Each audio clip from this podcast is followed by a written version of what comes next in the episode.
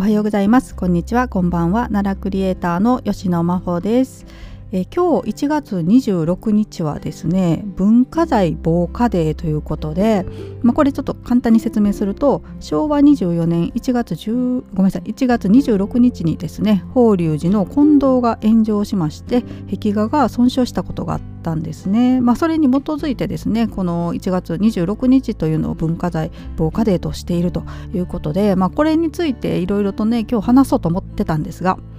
はい。えー、急遽話題を変更いたします。あの奈良が好きな方でしたらねこの後何を私が話そうと思っているかわかると思うんですけれどもね。いやもうね昨日このニュースを見た時は興奮が止まりませんでしたねもうねずっとニュース見てから嫌って言ってましたね。あの 嫌じゃないんですけど。むしろあのねウェルカムなんですけども。なんかもうテンション上がりすぎて嫌って言ってました。はいそんな話題なんですけれども。まあね何かというとですね、えー、奈良市にある富雄丸山古墳というね古墳からですね、えー、日本最大の蛇行剣という剣とね、まあ、すっごい長い剣と。あとまあ今までにね前例のないえー、縦型銅鏡というのがね出土したということではいもう今ねこれものすごく話題になってますよね。あのテレビでも放送されてたみたいですしあとまあ新聞ね各社新聞一面で、まあ、奈良新聞なんて特にねもう一面何見開き何ページで特集してるようなね、えー、すごいニュースです。まあ奈良が好きな方古墳が好きな方考古学が好きな方歴史が好きな方、えー、皆さん今ね興奮しておられるのではないかということで、まあ、この話題をねお話ししていこうと思うんですけれどもまああのね専門的な内容ですのでね今日はもうあの NHK 奈良さんがね出されている、まあ、昨日のニュースなんですけどそちらをねもう丸々読ませていただこうかと思っています。はいえー、で早速ねあの記事入っていこうと思うんですけどこれかなり長くなると思いますがはい聞いていただけたらと、まあ、詳細ねあの書いてくださってますのでまたあのおいおいねいろんなメディアでさらに詳しい内容とか出てくるかもしれないんですけど昨日の時点でね発表されているものでニュース読ませていただきます。はい、えー、奈良市にある国内最大の円形の古墳で盾のような形で裏面に精緻な文様がある大型の鏡が初めて見つかりました波打つような形をした長大な剣も合わせて出土し専門家は当時の技術力の高さや古墳の埋葬の在り方を考える上で貴重な資料になると注目しています。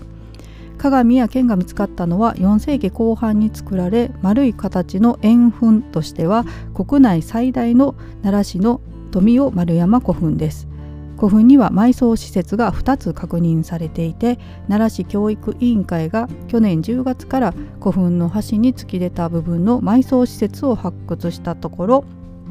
棺を覆っていた粘土の中から青銅の鏡と鉄の剣が見つかりました。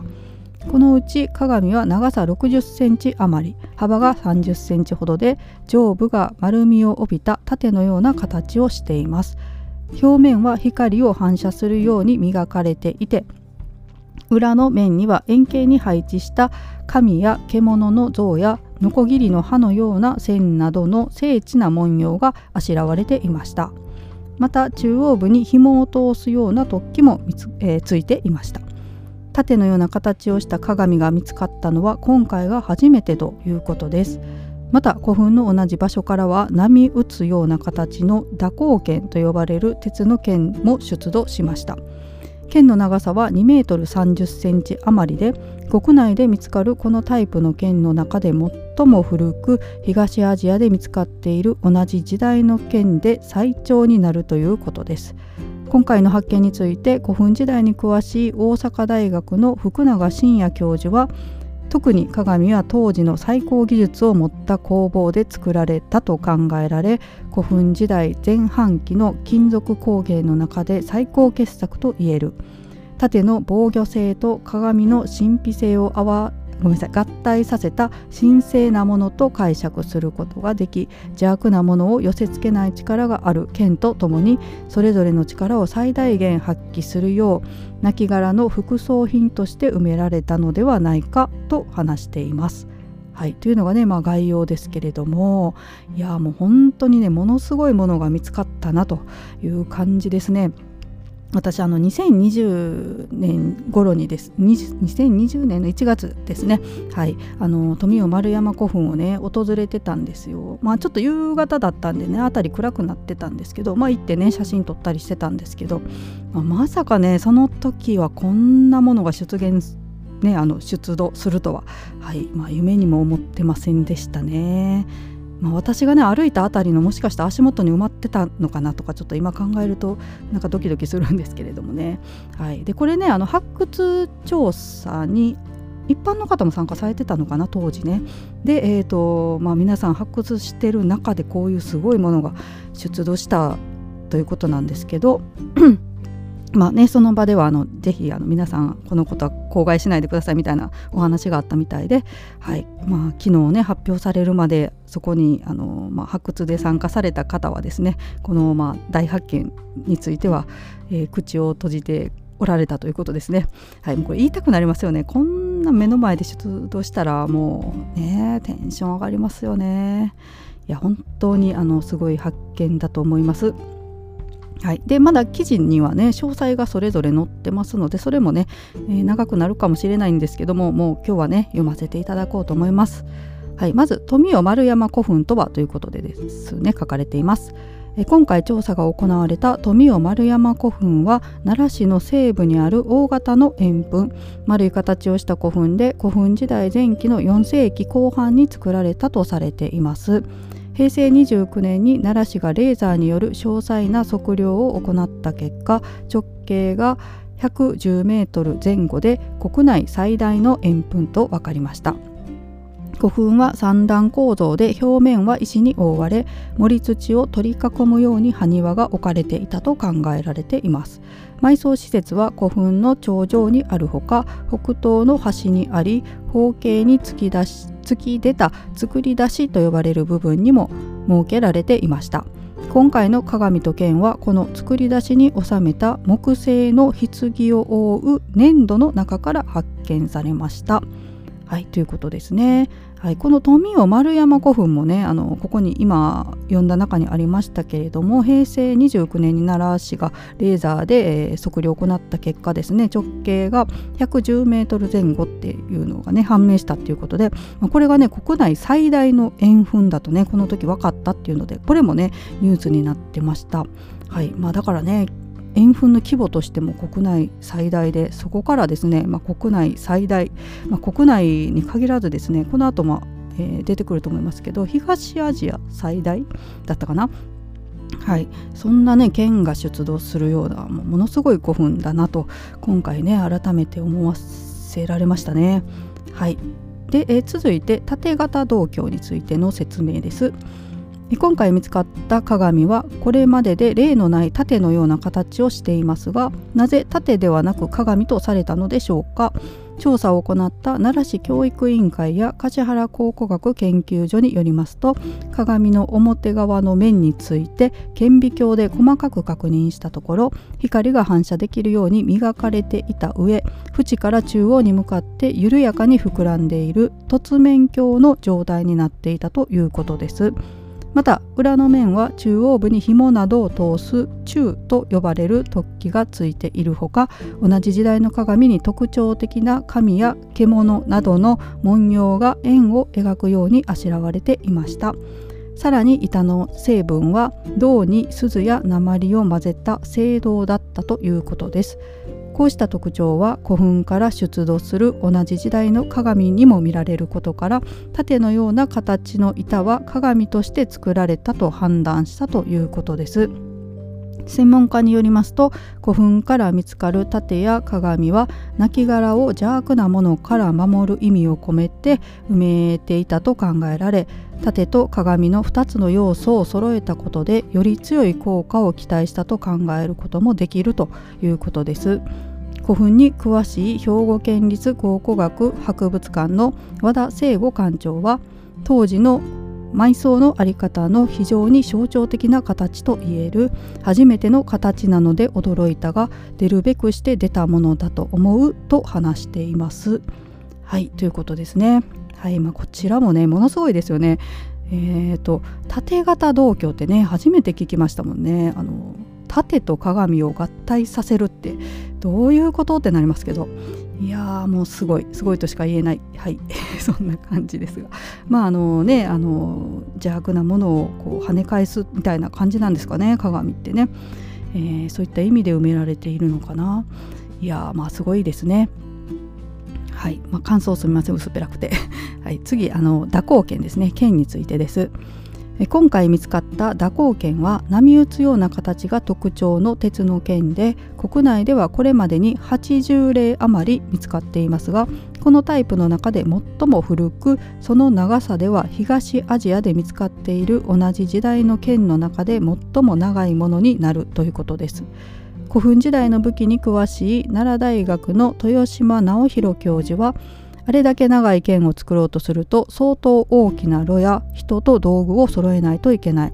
素材もたくさんの、えー、鉄が必要になるので高度な技術と製作体制が必要になる。当時の家事技術の最高傑作と言えると話しています。その上で豊島教授は剣の長さや刃の部分が波打っている特殊なデザインから儀礼的な要素が強いのではと考えています。豊島教授は剣の形をしているので武器とも考えられるが実際に戦争に使うものとは考えにくい祭りの道具とも考えられ古墳に埋葬された剣の所有者は軍事と祭祀の双方の役割を担った人物だったのではないかと話しています。はいということですね。はい、こちらもね東アジアで、えー、見つかっている同じ時代の県の中で最も長いということで、まあ、237メートルと今発表されていますけれどもねものすごく長いですよね。そんな県は確かにね振り回せないしまあ歯がね蛇行してるっていうのが不思議ですよね。なんか剣ってやっぱ切れ味よくねこうシュッとまっすぐなってるイメージですけれどもまあね古代に出土する剣はいろんな形ありますけれどもね。こちらもまあだから儀式的なものですよね。まあ人を切るとかそういうのにはやっぱり使えないような感じですもんね。はい。でまあ打足なんですけどね私この237センチっていうのを聞いてですねふと思い出したのがねあのまあ日本人で過去一番ね背が高かった人一番背が高い日本人っていうのが、えー、なんかでね書いてあってその方がねちょうど237センチだったんですよね。だからその人と一番背が高い日本人と一緒かと思って。まあまあねもうお亡くなりになられてるのかな？わかんないですけどね。はいまあどうでもいいことですけどね。そういうのを考えたりしてましたけれども、まあ、とにかくねめちゃくちゃ長い剣が出たということですね。はい。で、えー、と続いては古墳の被葬者についてですね。書かれてます、えー、盾のような形の鏡と長大な剣とともに古墳に葬られたのは一体どんな人物だったのでしょうか、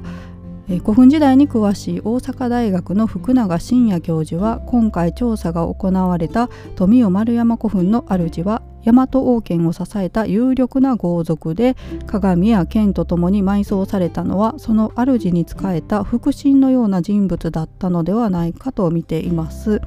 今回調査が行われた富雄丸山古墳は4世紀後半に作られたとされこの時代は当初奈良盆地の東南部にあった大和王権の応募が古墳がある盆地の北部に移動してきたと考えられることから福永教授はこの古墳の主は大和王権の中枢にいて王権を支える主要閣僚のような人物だったのではないかと見ています。ただ今回の鏡と剣は古墳の頂上部にある埋葬施設ではなく森土の裾にある作り出しと呼ばれる突き出た部分で見つかったことから福永教授は作り出しに葬られたのは古墳 ごめんなさいすいません古墳の主を支えた腹心のような人物で今回の鏡と剣は主から分け与えられたものではないかと見ています。一方古墳時代の武器や武具に詳しい奈良大学の豊島直弘教授は今回見つかった長大な剣と縦型の鏡のそれぞれに戦の道具と祭りの道具の両方の役割があるとした上で 古墳に葬られたのは軍事と祭祀の双方を司った人物ではないかと見ています。はいということですね。まあどんな方がね葬られていたのかこの辺はね本当にまあ、タイムマシーン乗ってね過去に戻ったりとか、まあ、よっぽど文字でねこの人はこんな人ですみたいな書かれた、ね、何か出土するとかないと本当にどんな人かっていうのはわからないかもしれないんですけれども、まあ、こうやってねなんか、えー、出たものからいろいろと想像膨らませて考えるのもまたね、えー、歴史の楽しいところだしねと思いますね。はいまあ、専門家の方も本当にねあのこれは興奮しておられるんじゃないですかね。もうこんなものが出てしまったらですね。はいいろいろと想像できると思うんですけれども。ということですね。で、えーとまあ、このね遺物の今後とえ、現場公開ということなんですが、えー、今回見つかった鏡と剣についてはこの後土や錆を落とすクリーニングや保存のための処置を行うことになっていますがいつ公開できるかはまだわからないということです、えー、ただしですね古墳の発掘現場については今月28日午後0時半から3時と29日午前10時から午後3時に一般公開されるということですね。はいまあ、これはねかなり人殺到するんじゃないですかね。あのまあ、実際にね出土したものを見ることはできないんですけど、まあ、あの発掘現場は公開されるということですね。まあ、早くね本当に出土したものもね、えー、実際に目にできたらなと思います。もうその時は絶対行かないとなと今から思ってますけれどもね。